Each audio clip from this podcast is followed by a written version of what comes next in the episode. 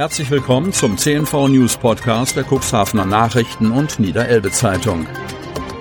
In einer täglichen Zusammenfassung erhalten Sie von Montag bis Samstag die wichtigsten Nachrichten in einem kompakten Format von sechs bis acht Minuten Länge. Am Mikrofon Dieter Büge. Dienstag, 20.09.2022. Helgoland wählt neuen Bürgermeister. 1348 Wahlberechtigte auf der Insel Helgoland wurden diesen Sonntag zu den Urnen gerufen. Die Stichwahl ist entschieden. Jetzt steht fest, wer am 1. Januar 2023 die Amtskette der Gemeinde Helgoland tragen darf.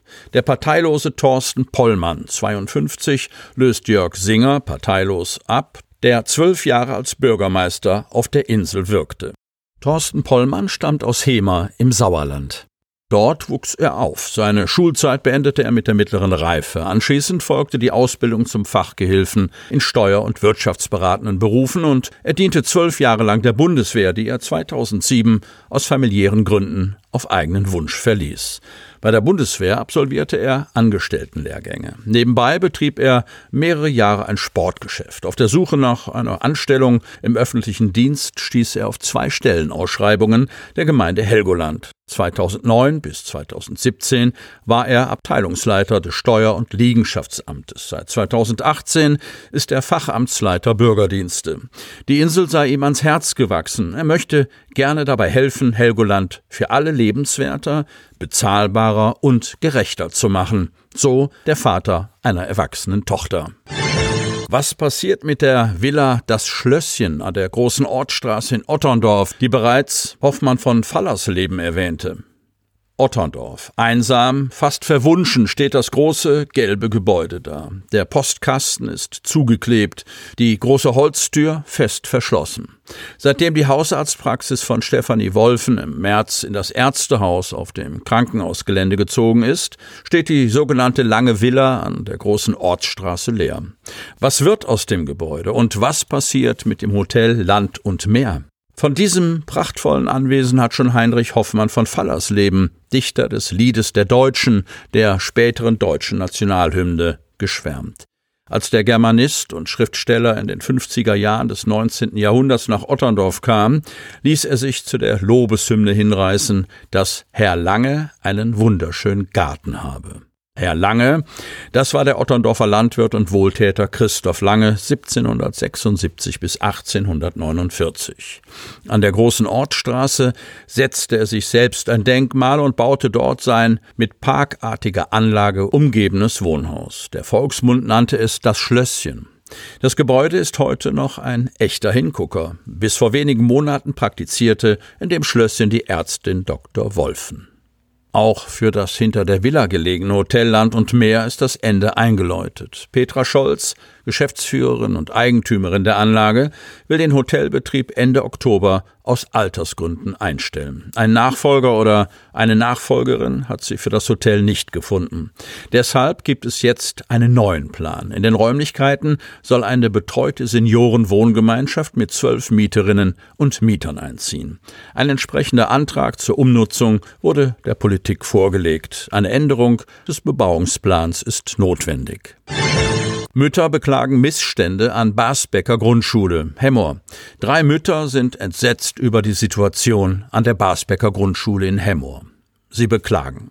Die Zustände an der Grundschule seien sowohl für die Kinder als auch für die Lehrkräfte nicht zumutbar. Eine versprochene abgeordnete Lehrkraft habe kurzfristig abgesagt und eine Klasse sei aufgeteilt worden. Diese Missstände sind der Elternvertreterin Nicole Gersonde ein Dorn im Auge. Ihr Sohn ist Drittklässler an der Grundschule in Basbeck. Sie berichtete gemeinsam mit Nina Schlichting und Caroline Rathje vom Schulelternrat, dass etwa 30 Unterrichtsstunden aufgrund des Lehrermangels fehlen würden. Deshalb musste, so die drei Mütter, eine der dritten Klassen der Schule aufgeteilt werden. Somit könne der Teiler der maximalen Schülerzahl pro Klasse in der betreffenden Klasse nicht nicht mehr eingehalten werden. Es sind nun viel zu viele Kinder in den beiden übrigen Klassen.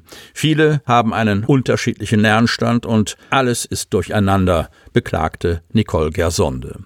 Das Hauptproblem sei, dass die Kinder unter den Umständen litten. Als die Klasse geteilt wurde, seien sie von ihren Freunden getrennt worden. Nun könnten sie in den größeren Klassen untergehen, befürchten die Mütter.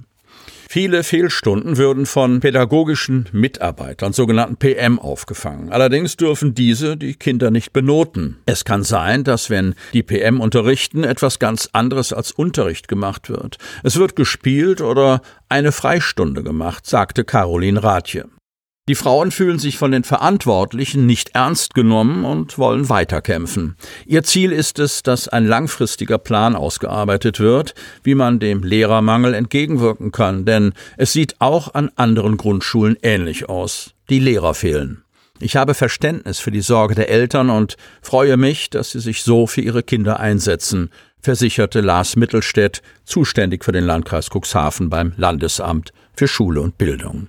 Er nannte die Situation in der Grundschule Barsbeck zwar angespannt, aber sie sei nicht bedrohlich. Ich bin auch nicht glücklich mit der Gesamtsituation, aber ich bin mit einer Referendarin in Kontakt und hoffe, dass diese nach den Herbstferien eintrifft, stellt Lars Mittelstädt Verbesserung in Aussicht.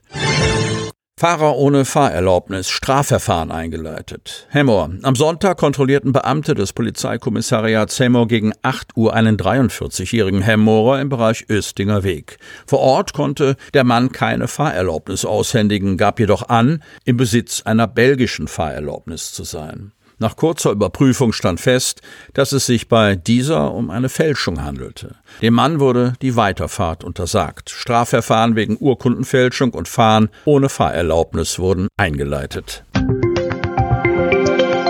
Sie hörten den Podcast der CNV Medien. Redaktionsleitung Ulrich Rode und Christoph Käfer. Produktion Win Marketing, Agentur für Text- und Audioproduktion.